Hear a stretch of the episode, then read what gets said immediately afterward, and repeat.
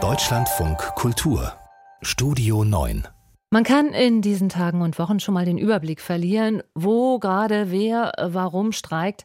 Deswegen empfiehlt es sich, geplante Wege und Verkehrsmittel im Zweifel immer doppelt zu prüfen und gegebenenfalls zusammenzufahren. Zusammenfahren war auch das Motto der Streikenden heute, der Beschäftigten von Bus und Bahn und der Klimaaktivisten.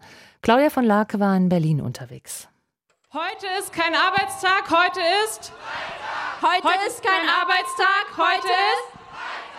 Sie sind heute in etwa 100 Städten gemeinsam auf die Straße gegangen. Bus, U-Bahn und Straßenbahnfahrer sowie die Klimaaktivisten von Fridays for Future. Für die Gewerkschaft Verdi war es ein Warnstreik, um damit ihren Forderungen bei den laufenden Tarifverhandlungen Nachdruck zu verleihen. Es geht in erster Linie um bessere Arbeitsbedingungen im Nahverkehr. Fridays for Future hat sich den Forderungen angeschlossen. Wir Schülerinnen und Schüler sind tagtäglich auf einen funktionierenden ÖPNV angewiesen. Und wir Schülerinnen und Schüler wissen auch, diesen ÖPNV kann es nur geben mit guten und fairen Arbeitsbedingungen sagte Pitt Terjung von Fridays for Future bei der Kundgebung in Berlin.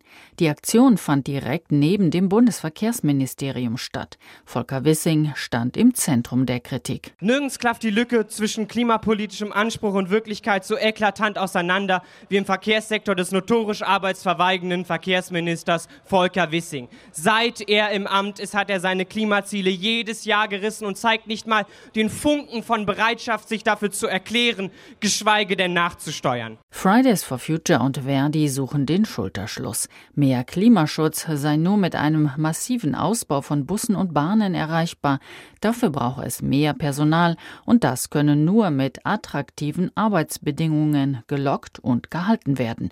Verdi-Vizechefin Christine Behle. Wir streiken heute für bessere Arbeitsbedingungen in den ÖPNV-Betrieben. Das sind unsere Ziele. Es geht um kürzere Schichtzeiten, um weniger Arbeitszeit in insgesamt mehr Ruhezeiten, also ganz klassisch Arbeitsbedingungen. Der Mittelstands- und Wirtschaftsunion passt dieser gemeinsame Streik nicht. Ihre Vorsitzende, die CDU-Bundestagsabgeordnete Gitta Konnemann, kritisierte im Deutschlandfunk, bei dem Streik gehe es Verdi gar nicht um bessere Arbeitsbedingungen. Das sind politische Streiks, wenn ein staatliches Handeln erzwungen werden soll, beziehungsweise der Gesetzgeber zu einem bestimmten Handeln motiviert werden soll. Und damit wird der Arbeitgeber lediglich, so sagt es das Bundesarbeitsgericht, zu einem Durchgangsadressaten. Und das ist rechtlich fragwürdig. Die Leipziger Verkehrsbetriebe wollten aus diesem Grund die Arbeitskampfmaßnahmen in der sächsischen Stadt verhindern und zogen vor das Arbeitsgericht. Doch die Richterin erklärte den Streik von Bus- und Bahnfahrern für rechtmäßig. Verdi-Vizechefin Behle. Sodass wir heute auch rechtlich sauber sagen können, das ist kein politischer Streik. Wir fahren zusammen, so lautet die gemeinsame Kampagne von Verdi und Fridays for Future. Mehr als 200.000 Unterschriften haben die Aktivisten für ihre Forderung gesammelt, mindestens 100 Milliarden Euro in den Ausbau von Bussen und Bahnen zu investieren. Bundestagsabgeordnete von Grünen und SPD nahmen die Unterschriften entgegen.